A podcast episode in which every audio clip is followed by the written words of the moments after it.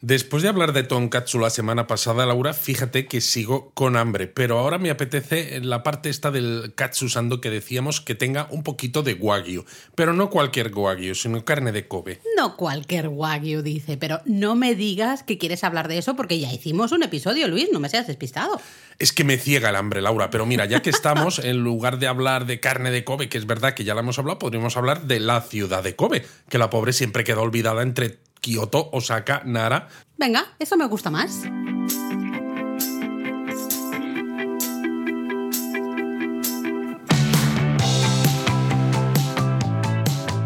Bienvenidos a Japón a Fondo. El podcast sobre Japón de la mano de japonismo. Patrocinado por Lexus. Experience Amazing.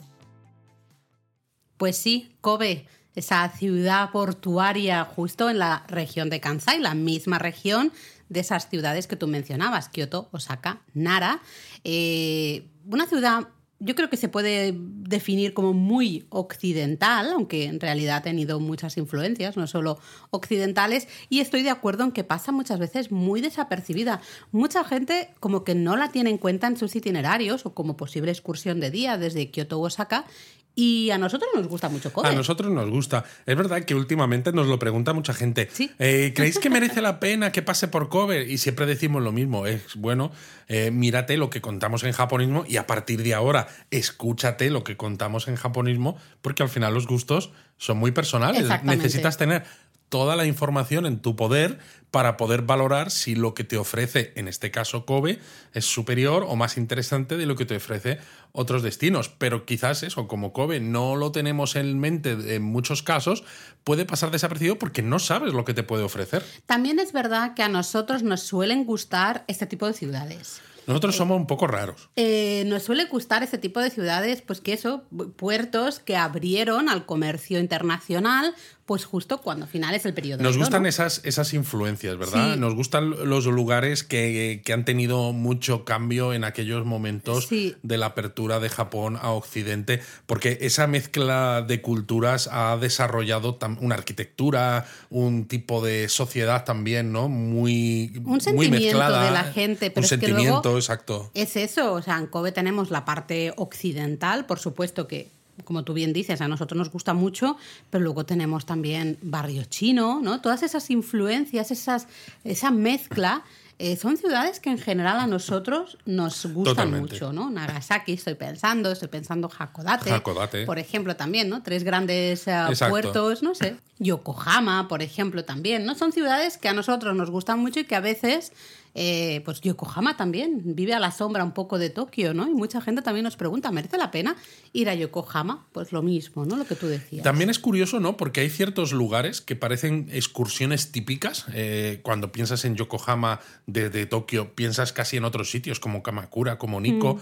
Cuando hablas de Kioto y de Osaka, piensas en la propia Nara, piensas en Himeji, piensas en el Monte Koya, Koyasan o en otros lugares. Pero no sé por qué a veces Kobe es como ¿no? Como le pasa a Yokohama, tienes Shinkansen, pero está como demasiado cerca. Entonces, una vez que te subes al tren bala, dices, pero no me voy a bajar ya si me acabo de subir, ¿no? Entonces, como que te tienes que ir más lejos si quieres hacer una excursión en ese tren bala. Ento- y yo creo que muchas veces la gente dice, ¿para qué? Pues yo sigo. No sé si es eso o simplemente son modas, ¿no? Hay momentos en los que, pues, ciertas ciudades se ponen de moda. Se pone de moda, aparecen en todos los itinerarios, aparecen por lo que sea, ¿no? Sí, puede ser. Eh, lo vimos con Himeji cuando estaba el castillo en obras durante tantísimos años. Himeji desapareció del mapa, o sea, no se veía Himeji por ningún lado, porque claro, la gente solo iba realmente a ver el castillo. Si estaba el castillo en obras, pues no se podía ver nada, ¿no? Entonces, como que ahora a Himeji volvió a entrar en esos itinerarios y otras ciudades como que les cuesta mucho llamar la atención, ¿no? Y decir, oye, que estoy aquí. Eh, así que bueno, hacemos este Vamos a episodio. ver. Vamos a hablar un poquito de Kobe, a ver si os llama la atención o Exacto. no. Pero al menos que cada uno pueda decidir si le interesa meter esa Exacto. ciudad en el itinerario o no. Y bueno, sí que quería hacer un inciso, quería hacer un saludo a todos nuestros amigos de México. Vale. Porque no solo a los de México, evidentemente, ¿no? todos, los ¿no? japonistas de todo el mundo eh, nos encantáis. Pero eh, a los de México porque nos habéis puesto en la categoría de viajes y lugares de Apple Podcast en el número uno. Oh, muchas Así que gracias, gracias a todos. a todos. Ojalá poder ir a México pronto. Oh, me ¿eh? encantaría que no- yo no voy desde el 2015. Yo no he ido nunca y eso que tengo familia ahí y no he ido nunca. Bueno, eh, ¿cuántos días pasamos en Kobe, Luis? Pues a ver, ¿cuánta carne de Kobe puedes comer? me, me ha gustado mucho esa respuesta.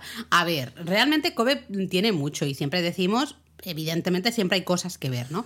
Pero yo creo que al final, en un día, puedes hacer una ruta muy chula por Kobe. Sí, a- eh, exacto. Hay que pensar desde el punto de vista del viajero a Japón. Cualquier ciudad, si le dedicas tiempo, cualquier ciudad además que haya tenido cierta historia, como le pasa a Kobe, pues va a tener eh, suficientes cosas que ver. Pero claro, dices, bueno, santuarios, pues hay alguno que, son es- que es más especial, Pero pero, hay- tampoco hay en necesitáis... todas partes, ¿no? exacto, y tampoco necesitáis verlos todos si ya has visto el más importante. Hmm. Y así, entonces con un día, por ejemplo, como excursión de día, os puede dar una buena pista de lo que es la ciudad, de su pasado, de un poco de cuál es su situación actual, etcétera. Y mira que tiene mucho eh, que ver porque tenemos ese barrio de arquitectura occi- occidental, el barrio chino. Recuerdo unos jardines que nosotros fuimos, ay, cuando empezábamos a salir, Luisete. Ay, hace 20 años. Hace un montón de años, unos jardines preciosos, montes en los que hacer senderismo, toda la parte del puerto, ¿no? El parque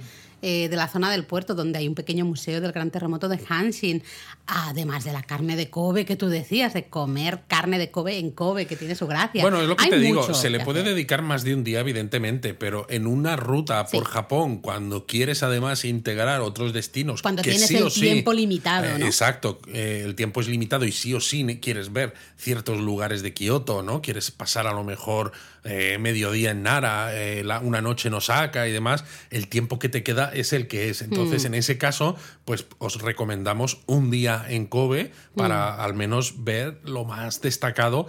Porque el resto dices, bueno, pues ya lo puedes dejar para una segunda visita o yo qué sé. Siempre hay cosas o si que vais ver, siempre os van a durante más quedar tiempo, cosas. pues oyes, pues lo veis Sí, con más sí, detalle. claro, pero siempre os van a quedar cosas en Kobe y en cualquier lugar, en todo Japón. Nosotros llevamos muchísimos años viajando a Japón y seguimos descubriendo cosas, seguimos viendo Porque de cosas hecho yo estuve contigo en Kobe en 2003 Mm. y claro, ese viaje fueron tres semanas y no me moví de Kansai.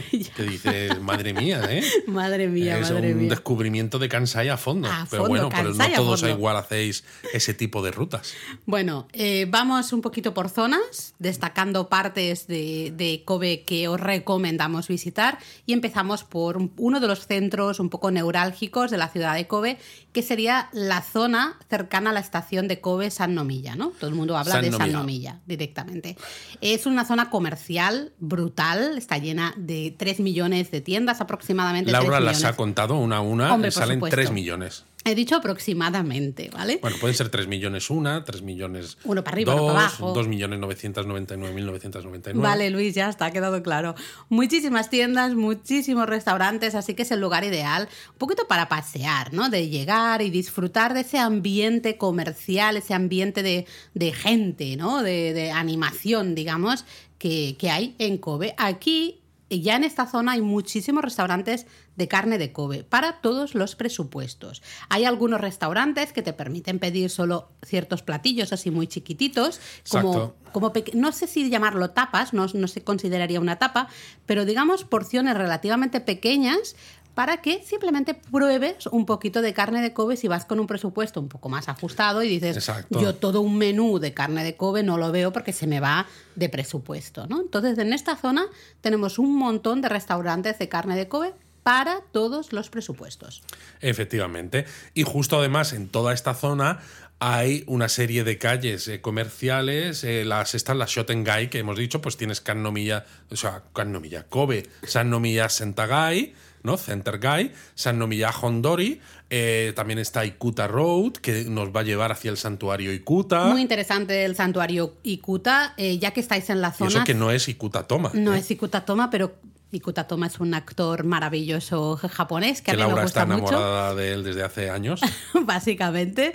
Eh, pero claro, ya solo se llama Ikuta Road, ya me tiene que gustar. Exacto, ¿no? ya le Santuario gusta. Ikuta me a lo tiene mejor que por eso le gusta tanto Kobe a Laura. Ahora, ahora lo empiezo ser, a entender. puede ser, ¿no? Entonces, toda esta zona está muy chula y desde aquí podéis tomar una avenida también comercial, la calle Motomachi, para llegar al siguiente destino. Todo eso se puede hacer andando perfectamente. Exacto, es que al final es eso. eh, toda la zona de San Nomiya es el, el- el eje un poco desde el cual comienza la visita a Kobe, ¿no? Mm. Y si no tienes mucho más tiempo, igual puedes hacer casi solo la visita, sales del tren, ¿no? En San Nomiya, eh, te comes carne de Kobe y te vuelves. Hombre, Luis, puedes ver alguna cosita más, Sí, no me que- seas hombre, tan es- carnívoro. Evidentemente, ¿no? Pero lo que quiero decir que, que es que una vez que estás aquí, ya puedes tirar hacia un lado, hacia el otro, ¿no? Ver santuarios, ver barrio chino, ver calles comerciales que luego además te llevan hacia el puerto. Al final es eso, ¿no? San Omiya es el, el gran centro neurálgico Sí, por de, eso hemos de la empezado ciudad. por ahí, ¿no? Es que es que de verdad,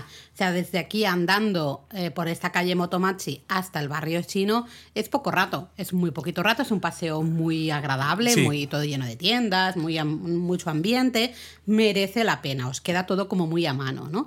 Eh, Nankinmachi, el barrio chino de Kobe, es uno de los tres mayores barrios chinos de todo Japón, ¿no? Justamente de algunos de estos puertos que hemos mencionado, Yokohama por un lado, Tiene el- Nagasaki. El, mayor barrio chino que existe en el mundo. Exactamente, luego tenemos Nagasaki y tenemos Kobe como lugares, ¿no? Como ciudades destacadas con barrios chinos. Pero bueno, al final todos la- todas las ciudades que se convirtieron en puertos en estos momentos que hablábamos de apertura al exterior, como la propia Hakodate, también tienen barrios chinos, precisamente porque llegar- llegaron ¿no? con Mm. Claro. esa apertura eh, los chinos que estaban relativamente cerquita. Y yo fíjate que en 2003, en agosto, estuve en Kobe también, o sea, estuve en 2003 a finales contigo y estuve en 2000 en agosto con otras amigas japonesas, estuvimos comiendo en un restaurante chino de Nankin Machi. El tema es que en Nankinmachi tenemos restaurantes chinos chinos, bastante... eh, Chinos, chinos. Bastante, pues, pues, pues eso, auténticos, por decirlo de alguna manera,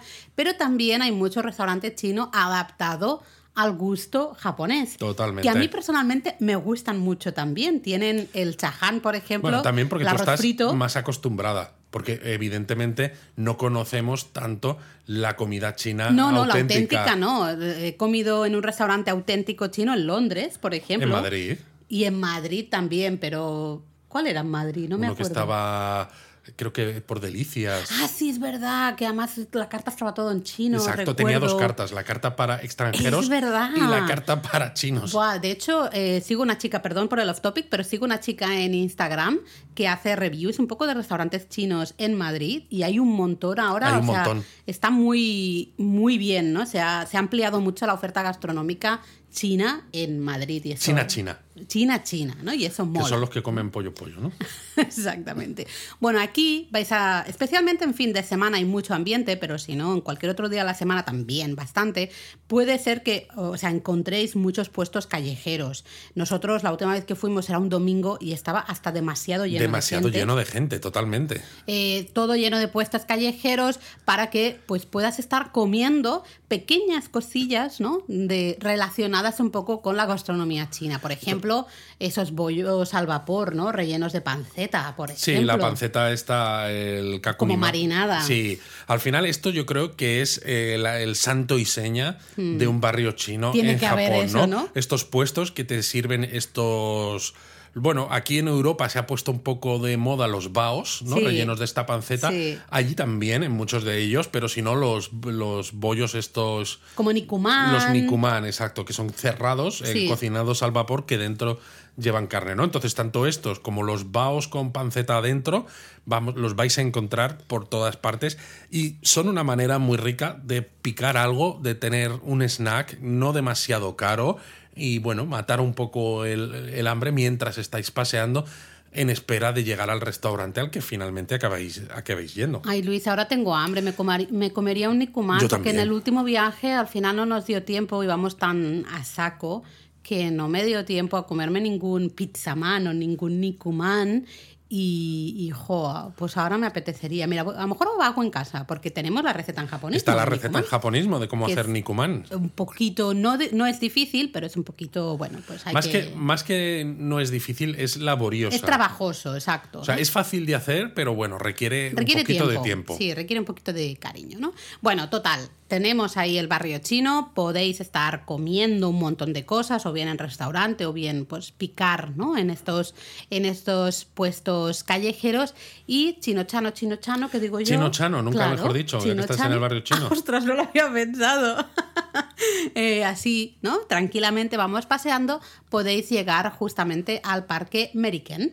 Meriken, que es un parque urbano que se construyó para conmemorar el aniversario de la apertura del puerto de Kobe, el número 120. El 120. El centésimo vigésimo, ¿no? O algo así. No sé cómo se dice esto, 120 aniversario. Ya sé que está mal dicho, pero así nos Exacto. entendemos todos. Lugar ideal para pasear, para sentarte a tomar un café y disfrutar un poquito de las vistas, ¿no? De esa apertura de la ciudad al mar. El parque Quizás es uno de los sitios más, eh, más visitados por los turistas. Por los propios japoneses También. sí, pero me refiero que cuando ves cómo los propios japoneses llenan esas calles comerciales, al final el parque, ¿no? Pues que es un poco más amplio y al aire libre, pues dices, bueno, pues hay, hay gente.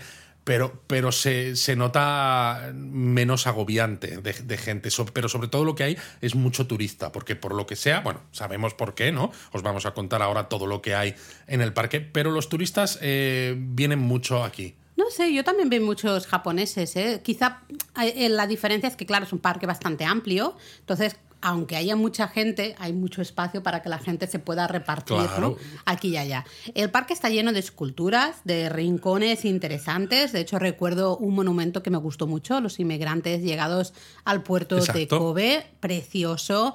Otro reloj ¿no? que funciona con energía solar. Vais O a ver bueno, un montón no te de olvides cosillas. Mm. también del Photospop, este típico super instagrameable que es la escultura Bicobe con las letras Bicobe, ¿no? Eh, que combina pues muy bien porque detrás justo tiene el Oriental Hotel, que es este hotel que tiene Es como el Hotel Vela de Barcelona, pero Tien- versión bueno, Kobe. tiene una forma como De de, no, más bien de luna, ¿no? De, de- de cuarto creciente. Bueno, usted perdone, es básicamente lo mismo, pero bueno, eh, digamos que tiene sí, una, una forma curiosona, está situado eh, justo en el extremo, ¿no? Y entonces tenemos el mar, este hotel y estas letras Exacto. que tú decías así en grandote. Lo único de malo de estas letras es que hay cola para hacerse la foto. Nosotros, a ver, es verdad, estuvimos en un, un domingo, había muchísima gente en Kobe y había una cola para hacerse la puñetera foto Claro, con las la- letras de Big Sí, porque la- las letras son lo suficientemente grandes ¿no? para que la gente se coloque entre las diferentes letras y te hagas la foto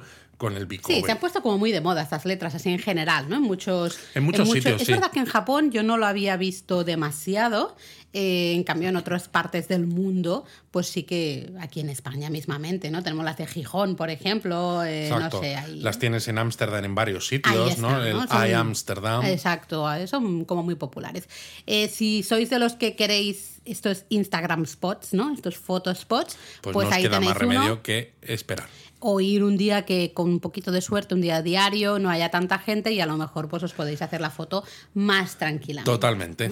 Luego en un extremo del parque eh, se encuentra el llamado Parque Memorial del Terremoto de Kobe, ¿no? un lugar perfecto para aprender un poquito más sobre ese desastre natural que supuso el gran terremoto ese de Hanshi, ¿no? el 17 de enero de 1995. Exacto, el terremoto de Kobe, como lo conocemos popularmente, Mm. ¿no? Aunque el nombre es terremoto, gran terremoto de Hanshin. Yo la primera vez que estuve en Kobe eh, me sorprendió porque no, no había prácticamente nada, pero sí que se había dejado Sí. una parte del extremo de, de este parque Meriken donde había farolas y parte del, del suelo que estaba totalmente destruido y como hundido y volcado, ¿no? Entonces se Mm. Había dejado tal cual es- para que vieras cómo había quedado y cómo había afectado el terremoto a esta parte del parque. Pero es súper curioso porque casi parece, entre comillas, falso. Casi parece parece, de, de un poco de parque temático en el que, ¿no? Tienen así una parte, no sé.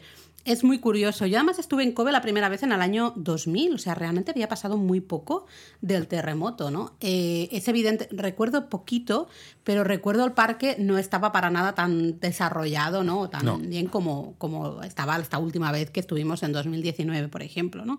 Pero recuerdo exactamente lo mismo, el, ese trocito, que es el que se ha mantenido en la actualidad, en el que puedes ver, te puedes llegar, te permite imaginarte cómo quedó la ciudad de afectada tras este gran terremoto. Exacto. Lo, bueno es que ahora hay una pequeña exposición de fotos y hasta una pequeña sala con un vídeo mm. eh, que te permite aprender un poquito más sobre el terremoto con imágenes reales, aunque muy impactantes, evidentemente, de todo lo que ocurrió. Entonces sigue siendo un espacio pequeño, pero al menos ahora te da mucho más contexto, ¿no? No es solamente ese trozo de, tierra y de farolas, medio, así. medio caída, sino que tienes un poquito más de información y es alrededor. tremendo, ¿eh? Ver esos vídeos, ver esas fotos, ver cómo quedó la ciudad de Kobe de, destruida, ese, esa autopista que pasa, ¿no? Casi paralela por, eh, por la costa, ver cómo bueno, se la autopista prácticamente que atraviesas por debajo, evidentemente, para llegar al Parque American, pues esta fue una de las que, cayó. Como un castillo de naipes, casi, fue como pum, ¿no? Y dices, ostras, o sea, lo fuerte que, ¿no? La magnitud que tuvo que tener este terremoto para. Yo lo recuerdo de, los telediarios en, televisión, ¿no? Cuando, cuando ocurrió. Y, y la imagen está aérea de la autopista esta elevada caída sobre además como sobre curvada, digamos, o sea, como, mm, como si fuera una serpiente, para que me entendáis, ¿no? Y dices, ¿cómo puede ser que algo tan poco maleable, ¿no? Como sería el hormigón al final, tenga acabe con esas formas, ¿no? Justamente por el, golpe, el azote de, ese terremoto. Brutal. Así que bueno, a mí esa parte la verdad es que es muy interesante. Y luego justo al otro lado tenemos una de las imágenes más icónicas de Kobe, que sería la torre del puerto de Kobe. Ya te digo, o sea, si hay una imagen icónica del puerto es esta. Una torre rojiza y arriba del todo tenemos un mirador, ¿no? Exactamente. Puedes entrar dentro de la torre, evidentemente, ¿no? Pues tiene alguna maquinita para hacerte fotos. Y en la parte baja, ¿no? En la parte baja, que la, parte, la entrada a la parte Ahí baja es gratuita. es gratuita, pero luego evidente y hay una tienda además, ¿no? Pues para el que le guste gastarse el dinerete.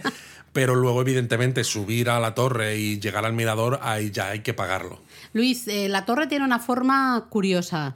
Tú eres el que me dijiste el nombre de esa forma que yo no sabía. Sí, es, hiperboloide. Hiperboloide. Ostras, tremendo. Es un hiperboloide. Pues ahí tenéis, forma hiperboloide y color, en este caso rojizo, no voy a decir vermellón, es rojizo. Eh, es rojo, no es rojizo, es rojo. ¿Qué, carajo, Laura? rojo. muy chula esa, esa torre. Eh, desde el mirador se tienen vistas también muy bonitas a todo lo que es. Pero bueno, eso, aseguraos de que estáis en un día con buena visibilidad, claro. Exactamente. Y luego justo al lado tenemos el Museo Marítimo de Kobe, que primero es muy interesante la arquitectura, porque recuerda como una red de pesca. Totalmente. Y bueno, fue inaugurado en 1987 para justamente conmemorar ese aniversario de la de la apertura ¿no? del puerto de la ciudad de Kobe y justamente, evidentemente dentro tenemos una exposición muy interesante relacionada con la historia marítima de la ciudad que va muy de la mano de la historia de la propia ciudad. Al final son ciudades que crecen y se, desarrollan gracias a la apertura de sus puertos al comercio internacional. Totalmente. Y al otro lado del muelle pues hay varios barcos turísticos eh, y un centro comercial llamado Kobe Harborland Umie que está dividido en dos espacios diferenciados conectados por una pasarela superior de cristal. Es curioso de todas maneras lo mucho que ha cambiado toda la zona del Parque Meriquén y la zona esta del, puerto, ¿no? Porque es eso, está todo lleno ahora de centros comerciales, de barcos Bueno, es una zona muy de ocio. Totalmente, pero yo la recuerdo de 2003, que es verdad que la torre esta de Kobe ya estaba, este Hotel Oriental también estaba, aunque no estaban ni las letras de Bicove, ni estaban ciertos museos, ni demás, pero sí que recuerdo que entonces había barcos ahí expuestos Mm. en el parque, reproducciones de, de, por ejemplo, de, de uno de los barcos de Colón, de una, Es de verdad, las, eh, yo también me de una de las acuerdo. carabelas. Sí, y, sí, y- sí, y ahora ya no están, claro, porque se ha dejado ese espacio, ¿no? Se utiliza para otras cosas y esto. Entonces, en parte, tengo fotos de, de ese Kobe de 2003 que es, eh, son más que nunca un viaje en el tiempo, ¿no? Porque es un Kobe que ya no existe. Que no está, sí, sí. Bueno, tú decías que este centro comercial Kobe Harbor Lanumie está dividido en dos espacios. Pues en un lado tenemos un centro comercial llamado Mosaic, que destaca especialmente por esa gran noria. Lo que les gusta a los japoneses poner norias. Norias, les encantan las norias. Las ven, uno, románticas o dos. Sobre todo Ideales románticas. para familias también, pero especialmente son muy románticas, ¿no? Son, Es como es un date spot. Sobre todo es qué hago con mi novia teniendo en cuenta que está mal visto que nos demos la mano, besitos y estas cosas. Pues la meto en la noria, noria, y que así- así no nos ve nadie y podemos aprovechar, ¿no? Y mejor que sea lenta. A ver, mola porque de nuevo en vez de subir, por ejemplo, al mirador de la torre del puerto, pues podéis subir a la noria y disfrutar de esas vistas justamente de- del puerto de Kobe, ¿no? También está guay. Y luego hay un montón de tiendas frikis en, en este centro Totalmente. comercial. Bueno, hay un museo de Ampamman que es Ay, perfecto cuando vais con niños, ¿no? O bueno, si sois así de frikis. pequeñitos, Sí, ¿eh? pequeñitos. Pero bueno, si sois friki, pues mira, también, aunque suele haber bastantes familias con niños pequeñitos. Mm, sí. Y luego, por ejemplo, yo vi que tenían una tienda oficial de Ultraman. Vamos, no solo la viste, sino mola. que entraste en ella Hombre, claro. y yo te tuve que esperar ahí fuera un ratazo porque estabas ahí dentro mirando todo lo de Ultraman. Me quería comprar un montón de cosas, que a mí Ultraman me gusta. Luego hay una callejuela eh, con un ambiente así como muy relajado, mm, supuestamente como de influencias europeas. Sí, ¿no? porque tiene como un canalito Sí. con un tiendas y tienes que cruzar como unos pequeños puentes que pasan por encima de ese canal y que te llevan a toda la zona de, de tiendas. Pero bueno, es totalmente falso, ¿no? Es parte de pues otra callejuela comercial. Me recordó un poco también a uno de los centros comerciales de Okinawa, de la parte esta más cercana a la base americana. Ahora no Ajá. recuerdo cómo se llamaba este, Sí, sí, esta zona comercial. ¿no? Eh, bueno, luego Esto andando, se llama andando- Mosaic Street. Mosaic Street, bueno, porque todo al final es el centro comercial Mosaic, Mosaic Street, y nos vamos justo al otro lado de esa pasarela que decíamos antes y llegamos a ese otro, ¿no? Esa parte, esa segunda parte del centro comercial que además sorprende por toda su estructura de cristal. ¿no? Totalmente. Que encima nosotros cuando estuvimos la última vez había, ¿te acuerdas? Este, En la parte baja había em, Esculturas de hielo. Esculturas de hielo, eso es. ¿eh? Y, la- y- y los niños se podían incluso sentar en esas Sí. Esculturas de hielo y hacerse fotos. Bueno, desde aquí también podríamos ir andando a la zona de la estación de JR Kobe. Sí, no, lo no la confundáis con la estación de Kobe San Nomiya, Mm, ¿vale? Exacto, es JR Kobe. Y lo interesante es que podemos llegar por la superficie, pero vamos a ver que vamos a tardar mucho porque hay muchos semáforos, muchos cruces, carreteras para arriba, para abajo, tal. Es un poquito caótico, entre comillas. En cambio, toda Kobe, tenemos toda esta parte central de Kobe, también existe una Kobe subterránea. Bajas y te metes en esas calles realmente que son todo subterráneas, ¿no? Todo, es, una, es otra ciudad.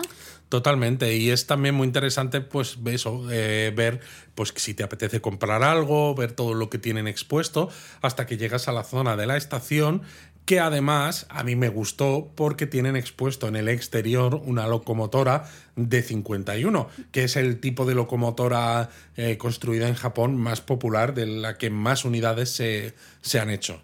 Nosotros desde aquí nos fuimos a comer carne de Kobe, luego podemos hablar sí, un poquito nos de fuimos eso. a comer carne de Kobe Así porque encima nos pilló una tormenta bastante Tormentón. grande y era como, vale, ya hemos visto una parte de Kobe que tenía que nos apetecía ver, nos está cayendo mucha agua. ¿Qué vamos a hacer? Era un no, mensaje, no podemos un mensaje de aprovechar las más. deidades. Tenemos que meternos en algún sitio cerrado a resguardarnos. Y qué mejor que comiendo carne de Kobe. Yo lo entendí como un mensaje de las deidades, Luis, de ya no podéis estar más por la calle, haced el favor de ir a comer carne de Kobe. Así lo entendí y así lo justifiqué, realmente justifiqué el gasto. Pero bueno, volvemos eh, después al tema de la carne de Kobe. Otro plan que os eh, recomendamos, pues visitar justamente el barrio de Kitano, que está al norte de la estación de San Nomilla, ¿no? Entonces, si llegáis a San Nomilla, podéis primero si queréis visitar el barrio de Quitano y luego volver a bajar y ir ya hacia el barrio chino, hacia la zona del puerto, ¿no? El parque Meriquén, es. etcétera, etcétera, ¿vale? En este, en este barrio de Quitano están las antiguas casas de los extranjeros que llegaron a Kobe justo cuando se abrió el país al, final del periodo Edo y principios del periodo Meiji. Entonces, es quizás el Kobe que más os va a sorprender porque es el Kobe menos japonés que vais a encontrar. Absolutamente. A nosotros nos encantan este tipo de estructuras, este tipo de arquitectura. Sobre todo porque tiene un toque occidental, pero que tampoco se ve ya, porque es un tipo de arquitectura occidental de estilo colonial casi, que a veces, eh, si, lo piensas, podrías trasplantar esas casas casi a algunos estados eh, del sur de Estados Unidos. Totalmente, totalmente. dais un poco ese, ese rollo, ¿no? La verdad es que os debemos un paseo por este barrio de Quitano. Nos gustaría volver con más tiempo a hacer fotos nuevas porque tenemos fotos un poquito antiguas. Un, poquito, demasiado antiguas. Eh, y lo tenemos pendiente. Pero de todas formas, en el mapa de japonismo, el mapa de Kobe de japonismo, sí que tenéis marcadas las casas más interesantes. Algunas están abiertas al público, otras solo las podemos ver desde fuera, pero merece la pena darse un ambiente por, por este barrio. De todas maneras, si estáis por el barrio de Quitano, aparte de todas estas casas de extranjeros con esta arquitectura tan peculiar, en un extremo del barrio tenéis también el santuario Kitano Tenmangu, mm. que bueno, ya seguro que el nombre os suena porque en Kioto os hemos hablado de un Kitano Tenmangu, en Osaka también hay un Tenmangu, es, todos están dedicados a la misma persona, efectivamente, y destaca por unas escaleras de subida muy empinadas, que yo lo visité justo en ese primer viaje a Japón en agosto de 2003. Eh, flipante, son hiper, hiper empinadas, así que respirad hondo y a subir, pero vamos, que no sea en agosto porque os vais a morir de calor. Yo subí en agosto. Lo sé, por eso te lo digo, ¿no? Pero bueno, entonces era joven, estaba en buena forma física y bueno, bueno hizo calor, pero lo, lo, lo, superé, lo superé. Bueno, otro plan que a nosotros también nos gustó muchísimo es la zona del monte Nunobiki. esto, está al norte de la estación de Shinkobe de Shinkansen. Ya veis que en Kobe al final hay como tres grandes estaciones, ¿no? Tenéis San Nomiya, que se puede ¿eh? llegar en metro, porque mm. tiene metro la ciudad. Tenéis JR Kobe, que es de trenes convencionales de JR. Y luego tenéis Shinkobe, que es la de Shinkansen. Esta eh, puede ser un buen inicio de excursión. Si llegáis en Shinkansen, podéis bajar en Shinkobe y hacer esa excursión por el monte Nunobiki, por ejemplo. Esto va a depender un poco del tiempo que tengáis cada uno. ¿no? Nuestra recomendación, un poco el planning, es que podemos subir, podéis subir a la cima de este monte Nunobiki en teleférico. Eso ya mola y también es romántico si queréis, sobre todo si vais solos en la góndola del teleférico. Que en nuestro caso fue así. En nuestro caso fue así, había bastante poquita gente. Muy poquita gente. Es para que era invierno, era justo. Además eran vacaciones de año nuevo, ¿no? Exacto, y también que era hace 20 años, Laura, que el número de turistas hace 20 años a Japón no era el que es ahora. Y a Kobe. Y encima a Kobe, exacto. o sea, si a Kobe ya todavía a veces hay pocos turistas hoy, imagínate, hace 20 años era como. De hecho, yo recuerdo un niño que nos vio y me señaló y dijo, ah, Gaijin, Gaijin da. En plan de hoy, esto es un guiri, ¿qué hace un guiri aquí? Y se ha perdido. Totalmente. Se ha perdido. Se pensaba que iba a Kioto y ha llegado aquí, ¿no? Em, bueno, pues subimos con el teleférico hasta la cima del monte Nunobiki y aquí hay un jardín, bueno, ellos lo llaman un jardín de hierbas, ¿no? que es una especie de jardín botánico centrado especialmente pues, en hierbas tanto aromáticas como medicinales, etcétera, etcétera. ¿no? Y tanto desde el teleférico como de esos jardines, que yo lo recuerdo muy bonitos, en una zona, había varias zonas muy Yo recuerdo un poco el teleférico y ver un cierto atardecer, pero los jardines no los recuerdo tanto porque yo solo tenía ojos para ti. Bueno. A ver ahora cómo contesto yo aquí, cómo sigo. Me estoy poniendo tú diciendo, roja. Tú diciendo, oh, qué bonito los jardines, los recuerdo. claro, tú pasabas de todo, de mí. Hay que, pues hay, que, hay que ponerse serios. No, no pasaba porque de hecho mis fotos de esta visita eh, solo son fotos tuyas. No tengo ninguna foto del jardín, no tengo ninguna foto de las vistas del teleférico, solo tengo fotos de Luis en el teleférico, Luis en los jardines, Luis, eh, eh, solo tú, tú. Esto ya no nos pasa, evidentemente. Oye, no digas eso.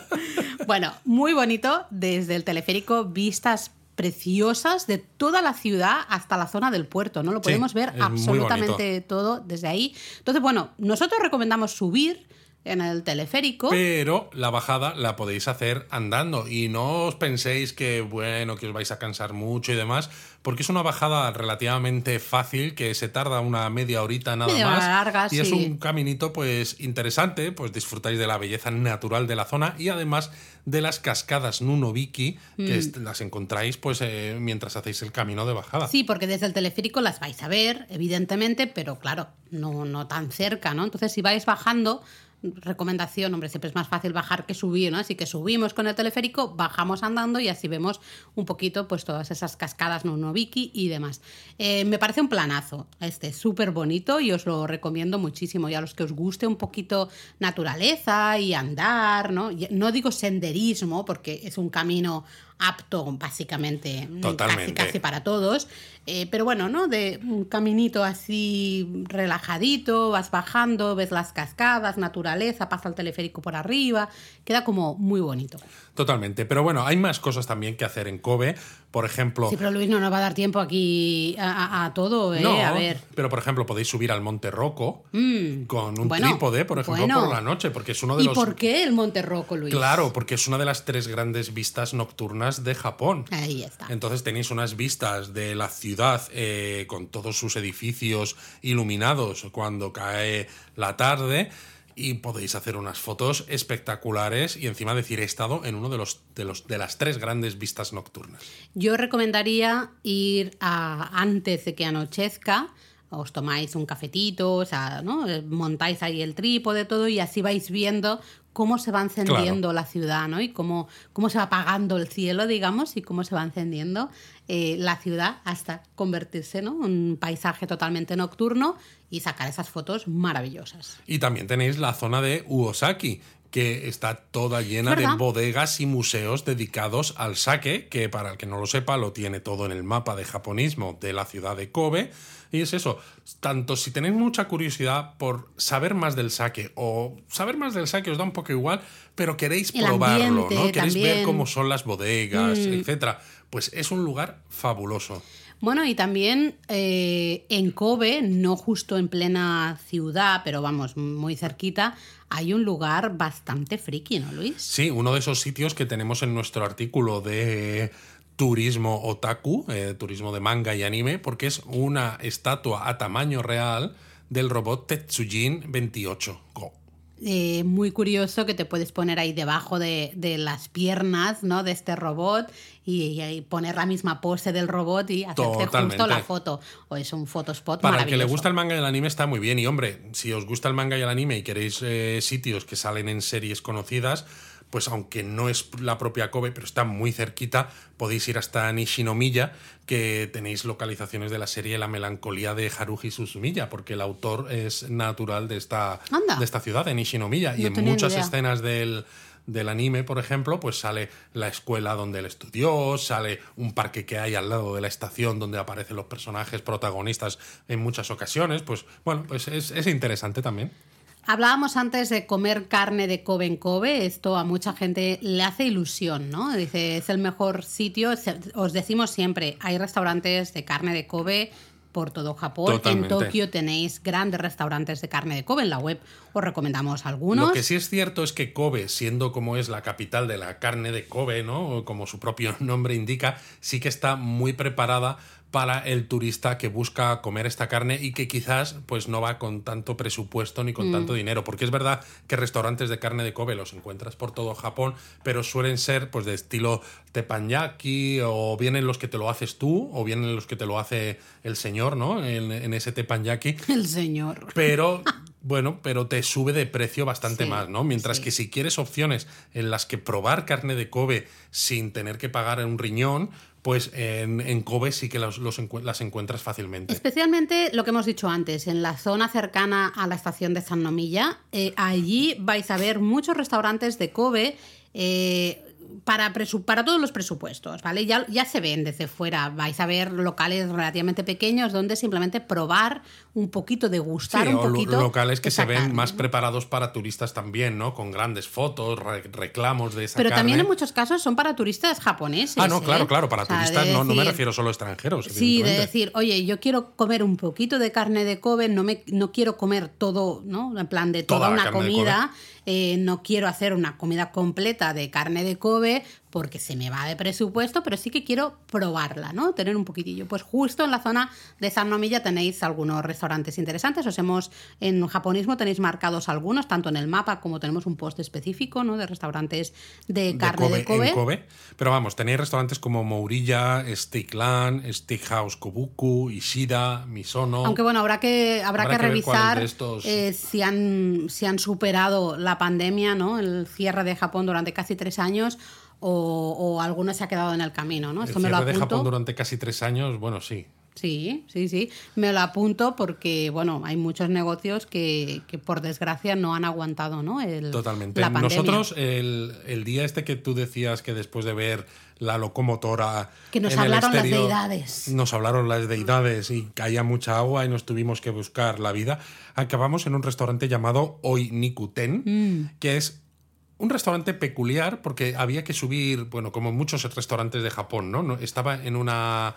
En, en una, en un piso superior, no estaba a pie de calle, pero estaba en un edificio en el que no había prácticamente más nada. ¿no? Entonces mm, lo encontramos un poco porque yo iba buscando un restaurante de carne de Kobe. Bueno, y era el buscamos en típico Google Maps, miramos puntuaciones, ¿no? Al final, y buscábamos un restaurante de teppanyaki, que es Exacto. la barra en la que tienes el chef, que es el que él cocina todo en esa barra, está, digamos, dedicado a ti mientras tú estás con la comida y luego se marcha a, a- a cocinar para donde- otros clientes. Y donde te ¿no? hacen una especie de menú, Mm. pues que tiene también varios platos, donde la carne de Kobe es la parte principal de ese menú. Me gustó mucho este lugar eh, porque te servían la carne de Kobe encima de una tostada de pan de molde. Sí. Pan de molde como tostadito y te servían ahí la carne de Kobe, que claro, ese pan de molde al final quedaba todo muy jugosito con, claro, lo- justamente los jugos de la carne de Kobe, ¿no? Al- al poner justo la carne de Kobe ahí.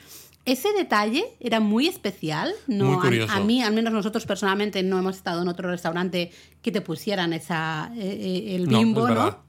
Y a mí me gustan estos restaurantes además por cómo acaban, ¿no? Porque acaban siempre con el arroz y puedes, una de las opciones es el arroz Sí. frito, que es mi favorito, porque además cuando tú pagas un dineral por esta carne de Kobe, ¿no? Te presentan la pieza y cuando empiezan a prepararla eh, para cocinarla en esa parrilla, ves como que le retiran los excesos de grasa que hay alrededor y tú piensas... Pero capullo, que me Que, estás, que, eh, me eh, vas a esto- cobrar, que me vas a cobrar la pieza al peso y me estás quitando una parte, pero no, no se desperdicia, aquí no se tira nada, porque luego esos recortes que hay en esa pieza se cortan de forma muy pequeñita, se vuelven a cocinar en la parrilla y se mezclan con ese arroz con ajo que se hace al final de todo y haces un arroz frito con sabor y con bueno y con trocitos de carne de Kobe, que es una manera de acabar que a mí me parece fabulosa. A ver, Luis, estamos grabando Yo estoy esto salivando ahora mismo. a las 8.50 de la mañana. Yo Acabamos de tomarnos el café y yo ahora mismo me desayunaba un arroz frito con Kobe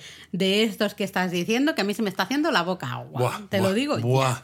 Eh, así que yo creo que vamos a dejarlo aquí, aunque antes de irnos a Japonismo Mini, sí que me gustaría que eh, me contaras un poco cómo llegar a Kobe, tú que eres el experto, el experto en trenes, el experto en transporte. Bueno, pues tienes aeropuerto, por ejemplo. Hombre, pero vols dir esto, hombre, no. Hombre, bueno, tiene vuelos domésticos, por ejemplo. Entonces, tú imagínate que estás, que quieres ir a Kobe porque dices, he escuchado el Japón a fondo de estos chicos, y pero es que estoy en Sapporo, ¿no? Pues dices, "Jo, es que ir en tren, pues me cuesta. Bueno, vale, ok, ¿no? te Entonces, lo compro. eh, me refiero, tienes aeropuerto para estas cosas, pero evidentemente cuando vais con JR Pass, pues llegáis a la estación de Shinkobe. Mm. Shinkobe está en la línea Sanyo Shinkansen, la que va desde Osaka hasta Hakata, que es la ciudad de Fukuoka, en la isla del sur. Podéis ir desde Tokio también, evidentemente, pero puede que haya muchos casos en los que los trenes no vayan de Tokio a Kobe seguidos, sino que vayáis, vayáis hasta Osaka, en Shinosaka Cambiar. cambiéis de tren y luego pues eh, continuéis hasta Shinkobe. Pero vamos, no se tarda no se tarda mucho, de hecho son 15 minutillos desde, desde Osaka, Nada. o sea, que no es absolutamente nada. De todas y, maneras... Y si no tienes eh, JR Pass, una versión un poquito más baratita, ¿habría? Pues bueno, Porque, sí. Claro, el Shinkansen ya sabemos que al final es, Es más caro desde la propia estación de Osaka, en este caso no Shinosaka, que es la de Shinkansen, sino eh, JR Osaka. JR Osaka, ¿no? La zona de Umeda. Po- Hay trenes Rapid que no paran en todas las estaciones, con lo que el trayecto se hace un poquito más corto, que en este caso son solamente 20 minutos. Nada, está que son solamente 5 minutos más. Es es lo que pasa cuando hay ciertas estaciones, ciertas ciudades que están tan cercanas y que además son tan urbanas, ¿no? Eh, entre que el Shinkansen tiene que acelerar, que luego tiene que frenar y que además no puede alcanzar grandes velocidades Mm. precisamente por el ruido que eso genera y en zonas urbanas lo, lo tienen limitado, pues fíjate, ¿no? De 15 Mm. No hay- minutos no en Shinkansen casi. a 20 minutos en un Rapid, ¿no? Y Mm. el Rapid es bastante más barato que el Shinkansen. Y entonces en este caso, en lugar de ir a Shinkobe, llegaríais a San Nomiya, ¿no? Entonces puede ser muy Interesante porque incluso si tenéis el JR Pass, Sí. yo casi lo recomiendo más iros en un tren Rapid desde Umeda en Osaka hasta San Nomiya, porque San Nomiya es este gran centro neurálgico de Kobe del que bueno, hemos hablado. depende de la excursión que quieras hacer, porque si quieres empezar por el monte Nunobiki, por ejemplo, Bueno, pues entonces sí, entonces subiros al Shinkansen. Ya sales de ahí y ya está el teleférico, ¿no? Tienes que andar nada, tres minutos y llegas al teleférico y subes al monte Nunobiki. Pero si esto lo veis como, uy, se me va el día, ¿no? O solo tengo medio día, por ejemplo, en Kobe y me apetece más hacer otras cosas, pues sí, puede ser interesante. Además de que la estación de, de Osaka, ¿no? De JR Osaka. eh, es, mm, no, al final a mí me resulta como más amable que Shin Osaka, Bueno, que solo Shinkansen exacto, tienes tiene- que ir a propósito. Sí, en, en Osaka, Umeda, tienes muchas más cosas alrededor, centros comerciales, tiendas.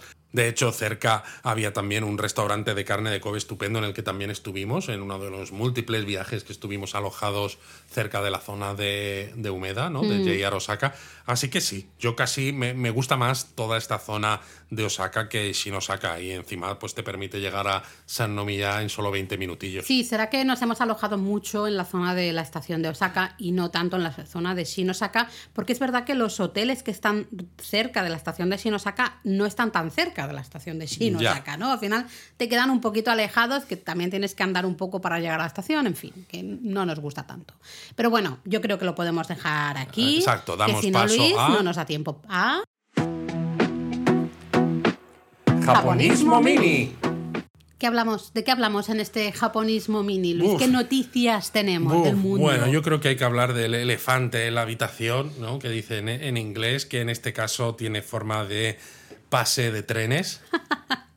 JR elefante, Pass, el eh, JR Pass. Aunque bueno, tampoco creo que sea interesante hablar mucho, mucho, porque la información es muy limitada. La información es muy qué limitada. estamos hablando? Estamos hablando de la subida de precios para el JR Pass a partir de octubre, pero como decimos, la información es muy limitada. El grupo JR se ha limitado de momento a lanzar una nota de prensa de una sola página, solamente en japonés, Mm. y que habla de una subida de precios bastante considerable a partir de octubre. Entonces hay gente que da por hecho que el 1 de octubre estos precios ya estarán en vigor, pero ellos no confirman ninguna fecha en concreto. Se habla también de que va a tener nuevas funcionalidades, pero no se sabe exactamente de qué manera se van a implantar y si será en la misma fecha de la subida de precio o no. Se habla de que habrá descuentos para turistas que tengan este nuevo JR Pass, pero tampoco se dice cuáles ni cuándo se van a comunicar. Es decir, parece una nota de prensa que está a medio cocinar. Con lo cual, mm, de momento tenemos esa información, lo hemos puesto evidentemente en la web, pero vamos a esperar, vamos a ver un poquito qué sucede, cuáles son las condiciones, etcétera, etcétera, porque hay muchas cosas Exacto. que se dicen y no están 100% confirmadas o no tenemos toda la información. ¿no? Exacto, lo que sí que estamos haciendo es trabajar en contenidos. Eso sí, que nos hemos puesto ya a tope con que esto, ¿eh? expliquen cómo sacarle el máximo partido al JR Pass con estos nuevos precios. Porque una de las cosas que decíamos en un directo de YouTube de los que hacemos cada viernes es que el JR Pass se ha pasado pues, pues prácticamente 20 años sin cambiar de precio. Lo único que ha subido ha sido la parte del impuesto, pero es verdad, yo actualizaba el, artículo que tenemos de JR Pass en, en japonismo y de año en año la única diferencia era que había subido unos 40 yenes, una mm, cosa así que es, ridículo, ¿no? Y claro, cualquier pase, básicamente, de cualquier cosa, un pase de autobuses, un pase de, de lo que sea, en casi cualquier sitio, los pases para que te, te, salgan a cuenta los tienes que usar pues a veces entre tres y cuatro veces, ¿no? Y claro, ¿cómo puede ser que un pase de trenes eh, como el JR Pass hasta ahora. Nacional, encima. Encima nacional, con solamente un trayecto de ida y vuelta entre Tokio y Kioto, el de siete días, te saliera ya a cuenta. Es que dices, e, es, es, un robo para ellos, ¿no? Me refiero, está a un precio excesivamente barato y se han dado cuenta, quizás ahora, que es verdad que yo hubiera preferido que la subida hubiera sido gradual a lo largo de los años, mm. porque de esta manera no nos hubiera impactado mentalmente tanto, pero realmente es eso, es ahora simplemente pues vamos a tener que hacer un poquito más de planificación y añadir algunos, algunas excursiones eh, un poco más... Eh, sobre todo trabajar mejor los itinerarios, ¿no? Se ha quedado un poquito quizá atrás lo de, bueno, o sea, dar, te va a dar menos de sí, o sea, lo vas a tener que vas a tener que meter ciertas excursiones y ciertos desplazamientos más juntitos para que el pase Pero te salga Ni siquiera, porque lo decíamos también en el directo. Si os hacéis un Tokio-Kioto, por ejemplo, ¿no? Dormís en Kioto y empezáis, o sea, empezáis a contar el JR Pass en el trayecto Tokio a Kioto. Eh, tenéis el de siete días mismamente, ¿no? Que es el más básico. Luego os hacéis una excursión de Kioto a Miyajima. Luego volvéis a Kioto. Es algo es algo muy, normal, ¿no? Y ya que estáis en Kioto, pues dices, pues mira, un día me voy a ir a Fushiminari, que es JR, vale, lo tienes cubierto. Otro día me voy a ir a Osaka, lo tengo cubierto. Oh, ahora quiero ver Himeji, lo tengo cubierto, ¿no? Y al final de esos siete días lo usáis para el trayecto de vuelta de Kioto a Tokio. Pues bien, a pesar de la subida de precios, el JR Pass os sale a cuenta y es un trayecto, este es un itinerario muy básico y muy normal. Sí, de todas maneras, como decías tú, Luis, estamos, nos hemos puesto ya las pilas a trabajar en ejemplos de itinerarios, maneras un poquito más evidentes de sacarle provecho hasta este Pass, porque ahora era relativamente fácil, ¿no? Si hacías un ida y vuelta, pues ya está. Y luego tenías el pase y si lo usabas bien, y si no, también. Ahora vais a tener que leer un poco más el artículo de merece, la, pena. comprar JR Pass. Que lo vamos a actualizar con más ideas y también vamos a hablar más de pases regionales, que también eh, puede ser muy interesante. A lo mejor para ciertos itinerarios os sale mejor, os sale más a cuenta comprar un billete de tren mm, sin pase y luego un pase regional, ¿no? Entonces vamos a, estamos ya estudiando, porque ahí hay que estudiar mucho los diferentes pases regionales que existen, ver cómo los podemos combinar, en qué itinerarios nos pueden encajar. De todas maneras, en la nueva tienda de japonismo que la hemos rediseñado, cuando entráis en japonismo, si abrís el menú eh, en el en móvil o si bueno, si estáis en, en, ordenador lo tenéis ahí, ¿no? Donde pone tienda, pincháis y se os va a abrir esta tienda y hay una sección de pases de transporte donde tenéis listados un montón de pases regionales. Bueno, ¿vamos a comentarios? No, yo quería hablar también de tendencias de turismo en ah, Japón. Ah, pues venga, dale. Claro, porque ya que estamos hablando, ¿no? De, pues eso, japonismo minis, para hablar un poco de cosas recientes y noticias y esto. Eh, fíjate, Laura, que la oficina de turismo japonesa eh, ha dado datos del turismo entrante a Japón en marzo de 2023 y estaba casi al 64% de las cifras de marzo de 2019. Es decir, del último marzo prepandemia. Marzo normal, ¿no? Exacto. Em, queda todavía, queda un poquito más de un 30% por recuperar, pero teniendo en cuenta lo tarde que abrió Japón, lo mm. caros que están los vuelos y que además todavía en marzo había que ir a Japón con vacunas o con PCR, que parece una tontería porque es verdad que mucha gente se ha vacunado, pero hay gente que solo tiene dos dosis y Japón te pedía tres, hay gente que no tiene las vacunas y nosotros nos, nos han escrito y nos han dicho, ah, bueno, pues ya me espero a viajar a Japón a que quiten esta, sí, esta normativa. Lo de la PCR, la verdad es que es un rollo. es un rollo pues creo que es un síntoma muy, muy bueno de que el turismo, pues, bueno, pues tiene muchas ganas de volver a Japón. Y eso que por lo que veía, los precios de los hoteles también han, están un poquito altos, porque es que Japón está sin gente en muchos casos. Estaba, esto lo hemos comentado, no sé si aquí o en directos o en machas, en cacos, no lo sé, porque hay una, hay una falta, hay una falta de mano de obra en, el sector del hospitality. En, exacto, en restauración, no, ¿cómo se llama? Hospitality, sí, ¿no?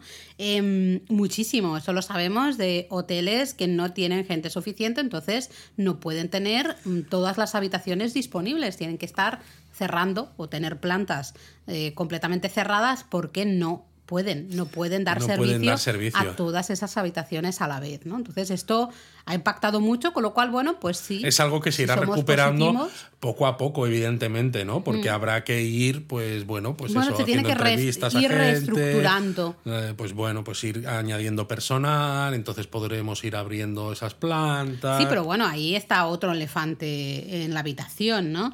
Que es la falta de mano de obra que tiene Japón. Japón, esto, esto no es ahora el momento de hablarlo, ¿no? Pero sí como comentarlo.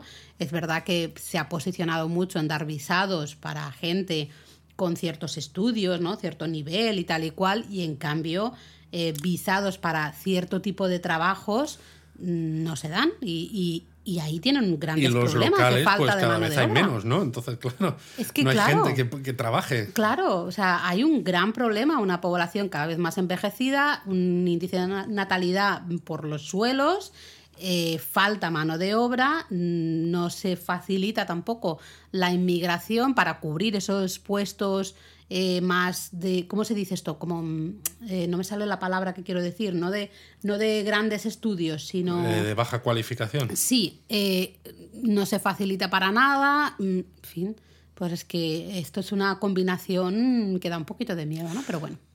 Ahí queda dicho, ¿no? Uf, no me quiero meter en ese Vaya jardín. berenjenal. Vaya jardín, Laura. Porque esto es demasiado. Así que nos vamos a comentarios, ¿te Sí, parece? He de decir que tanto el Japón a fondo del Sakura Tram como el japonesamente del Tonkatsu han gustado muchísimo. ¿Vale? Veo que Olga, por ejemplo, decía que les va a ir de perlas para acabar de planificar Tokio, el Sakura Tram. Jaime nos comentaba que él había hecho ese recorrido en 2018, en noviembre, y nos comentaba que las cascadas esas de las que hablábamos en el parque estaban apagadas por mantenimiento, que eso me gustó mucho, me parece muy japonés. Qué típico, ¿no? Esto. Sí, luego Lucía también decía que había visto la zona de las cascadas, que le parecía preciosa y dice, quiero repetir para hacer más, ¿no? Ampliar más esta excursión. Abelina también nos comentaba que la quería hacer en noviembre y nos preguntaba cuánto tiempo eh, calculábamos que puede llevar a hacer esa excursión. Pues Abelina, mmm, depende mucho de las paradas que quieras hacer. ¿no? Exacto, porque de todas ya las cosas que mencionamos. Que hay un montón de paradas. Exacto. Eh, yo, por ejemplo, le dedicaría mmm, una mañanita relajada, en plan, no te levantes hiper pronto tampoco, ¿no? Normalito, como sales a las 9, por decir algo, y empiezas a hacer esas excursiones y como a las 12 ya estar comiendo en algún sitio en la ruta o donde sea. Eh, creo que es suficiente. O sea, realmente mm, yo le dedicaría un par de horas o algo así, o tres orillas, para, de manera relajada. Pero evidentemente va a depender mucho de los sitios que quieras ver a lo largo de esa Y de cuánto te quieras extender visitando Claro. cada uno de estos sitios. Exactamente, ¿no? Eh, luego del podcast de Tonkatsu, la gente todo babeando, apuntándose todos las, los- las tiendas, ¿no? Los restaurantes de los que hablamos. También ahí te hicieron caso, Luis, lápiz y papel y estuvieron apuntando. Así me gusta, así me gusta. Que sean obedientes nuestros japonistas. Eh, era gracioso porque, por ejemplo, Verónica dijo, mejor este podcast lo escucho cuando acabe de comer, ¿no? Porque me da miedo. Había un comentario en Evox de, de, de alguien que decía que lo había estado escuchando mientras hacía la comida y que se había puesto malísima. Y claro, yo le decía, hombre, es que avisábamos al principio del podcast de tened cuidado dónde escucháis y en qué momento escucháis este podcast porque os va a entrar hambre. Silvia también decía que le parecía increíble que pudiéramos estar en un episodio entero hablando de, entre comillas, un trozo de carne empanado, ¿no? Como Eh, si fuera poca cosa eso, hombre, Silvia. a ver, japonismos así, ya sabéis, hablamos de comida y podemos estar tres horas, no hay ningún tipo de problema. Y decía, porque es de, eh, Silvia vive en Madrid, decía que tiene que ir a Don Panco, que es un restaurante que sirven justamente katsusandos. Sí, ¿no? pero solamente un día a la semana. Solo un día a la semana, pero están muy buenos. Hemos de Están decir, muy buenos. En este caso los hace de eh, cerdo. Sí, sí, sí, el, como un poco el tradicional. Al final, eh, si sois de Madrid alrededores, oye, recomendado. A mí Don Panco, la verdad es que me gusta mucho como taberna así japonesa de, de- de barrio. ¿vale? Decidle que vais de nuestra parte y seguro que le hace ilusión saberlo. Y bueno, hay muchísimos comentarios más. Abelina también comen- comenta, ¿no? Que dice súper interesante y eso que os habéis pasado una hora hablando de lo mismo, pero al final muy, muy interesante. Y estuvimos hablando ahí en Discord del tema este de la tortilla cruda, ¿no? O de la tortilla, esta moda de lo muraisu que yo comentaba en el podcast, de cortar la Bueno, tortilla sí, y que se desparrame. Porque hay un, un chef español, David Muñoz, ¿no? Uno con tres estrellas Michelin que está justo Un- en un estos días. chefecillo que está sí, por ahí. exacto, ¿no? De viaje por Japón y está, pro- pues eso, está yendo a un montón de restaurantes y ha estado precisamente en un restaurante que es especializado en omurais, uno esta tortilla con arroz y luego, bueno, que se ha hecho muy de moda, sobre todo en Instagram, porque el chef es una personalidad, el, el chef de este restaurante de Omuraisu es muy peculiar, le encanta además salir en vídeos, le encanta salir en fotos en redes sociales y cocina la tortilla de una manera que la hace poco hecha, la coloca encima de esa montaña de arroz con carne, que es el interior normalmente de un omuraisu, y luego con la punta del cuchillo ¿no? eh, lo mueve de, de adelante hacia atrás y entonces la tortilla que está poco hecha se abre Se desparrama. y se desparrama. Bueno, se des- no se de- llega a desparramar del todo porque tiene está hecho al el punto borde exacto. justo, sí, sí, lo, la- lo controla, ¿no? En Discord pusimos un pequeño vídeo para que se viera que nos hacía, a qué hacíamos referencia. Y es curioso porque eh, hay gente que no soporta el huevo crudo, ¿no? Y a mí me encanta el huevo crudo. Yo el huevo crudo, por ejemplo, en sukiyaki me encanta. Cuando hago tortilla de patatas en casa, ayer mismo hice tortilla de patatas y yo como, antes de ponerla en la sartén, la mezcla de huevo crudo y patata y cebolla, a mí me flipa. Yo me podría comer eso tal cual. O sea, yo agarro el bol y con la excusa de que tengo que probar si está bien de sal, voy comiendo ahí. eh, Ya, ya, sí. y no puedo parar, ¿no? Me o sea, a mí el huevo crudo me gusta, no me da problema. Pero visualmente, esta tortilla ahí a la que le cortan, eso me da mucho asco. Bueno, muchos comentarios más. Miguel también decía que pensaba cuando empezamos el podcast que se nos iban a acabar las ideas. Dice, está claro que me equivocaba. El podcast se refiere al podcast en general, ¿no? No lo sé si el podcast general o el episodio en concreto, pero sí que decía que le encanta que dediquemos episodios enteros a cosas tan concretas. Ah, bueno, pues anda, Miguel, anda que no tenemos ideas todavía. Madre mía, que yo creo que ver el Japón- Excel, el Japón a fondo brainstorming. todavía tiene cuerda para rato.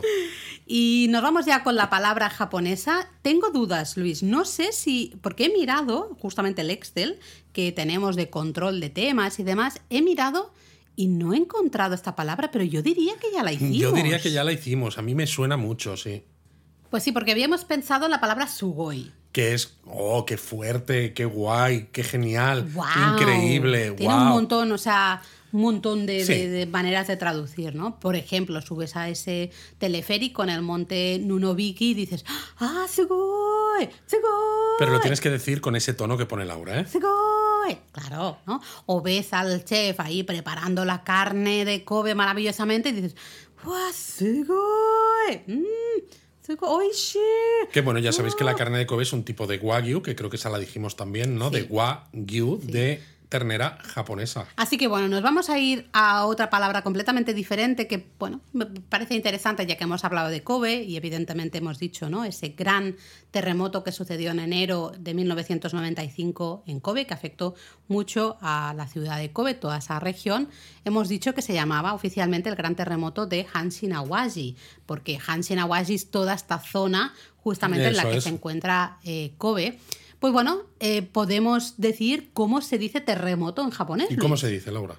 Se dice Jishin. Exacto. Que a veces puedes utilizar solamente una de las sílabas, como en el nombre en japonés del gran terremoto de Kobe, ¿no? Que, bueno, gran terremoto de Hanshin Awaji, que el nombre es Hanshin Awaji Daishin Sai. Entonces, Exacto. ese Shin eh, no es el Shin de Shin Kobe, de Shin Osaka, no De Shinkansen. de Shinkansen, sino que viene de Jishin. Viene de Jishin. Entonces es ese Shin, el Dai es, Es el grande. grande. con lo cual Dai Shin ya tenemos el gran terremoto, Terremoto. y con el Sai es el, el- el kanji de... mm, ay, ¿cómo se dice esto? Cuando, cuando hay un problema, también un desastre ¿no? Eh, natural, ¿no? Con lo cual, básicamente, gran terremoto de Hanshin Awaji, Hanshin, Hanshin Awaji, Daishin Sai. Muy bien. Se me traba la lengua. aquí Pues eso, tanto. ahora ya sabéis, ¿no? Si leéis Jishin, que significa terremoto, o si pasa y le decís a alguien, oh, Jishin, mm". Hombre, no. Oh, sí, no, no. Luego le tenéis que, os tenemos que decir qué preocupación, pero eso será para otra. Me parto. Oh, mira, un terremoto. No, pero claro, pero tendrás que decir qué preocupado estoy, pero eso será para otro Japón a fondo, para la palabra japonesa. Venga, me lo, apunto pa- me lo apunto para el siguiente, porque si no, con la con si no, la frase se que queda, estamos- se queda un poquito ahí. Hombre, ¿eh? Luis, en plan de, oh, sí, uh, mira, se mueve Oye, todo. o sea, a ver, No, un, no terremoto de estos, un ¿eh? terremoto de estos es muy grave y tiene nada consecuencias gracioso. devastadoras, pero es verdad que muchos turistas a veces te preguntan, oh, a ver si, a ver si vivo un terremoto, ¿no? Porque es eso, de- en según donde viváis, a veces pues esa experiencia no la has No, tenido y la no, gente no, tiene no, esa no, curiosidad. no. No Pero- queráis- Pero, no queráis, exacto. No queráis vivir un terremoto, porque una cosa es que se mueva un poquito y dices qué ha pasado, porque al final nosotros no estamos programados, ¿no? A la mínima que se mueve un poco la, la cama dices ¿qué, qué, qué carajo está pasando, porque se está moviendo el suelo.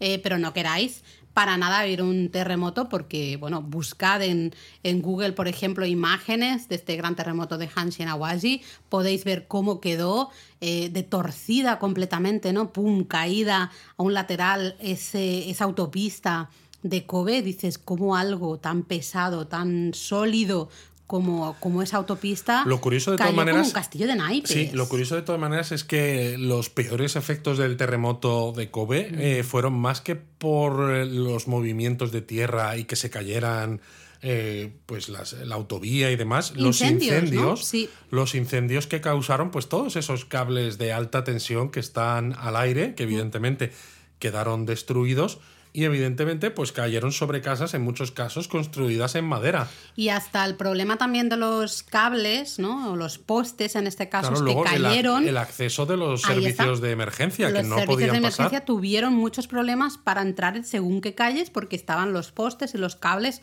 todos tirados y no había manera de acceder, ¿no? Es verdad que fue de los un- principales fue el principal problemas. Mm. problema, más, que, más que el propio movimiento de tierra y el efecto que causó, ¿no? Sí, sí, sí, eh, curioso. Muy interesante lo rápido realmente y lo bien que se recuperó Kobe de ese gran desastre natural. Bueno, como curiosidad, si visitáis Londres, en el Museo de, de Ciencia Natural, Sí. eh, tenéis una zona dedicada a los terremotos que está muy interesante y al final de esa sala especial dedicada a los terremotos hay una reproducción de un supermercado, de un combini japonés, eh, pues que está hecho un poco a la, a la- a la forma de uno de los que quedó grabado en cámaras de televisión de circuito cerrado de ese propio combini eh, durante el terremoto y el suelo se empieza a mover y de hecho se mueve tanto que te quedas asustado y luego cuando lees un cartel que te dice aquí no hemos puesto el movimiento tan fuerte como fue el terremoto en realidad y dices pero si ya me has estado moviendo un montón por cuestiones de seguridad y demás, eh, hacen una, un poco una réplica, pero de, de menor muy magnitud. muy muy ¿no? pequeña y aún así te deja acojonado claro Muchísimo, muy interesante.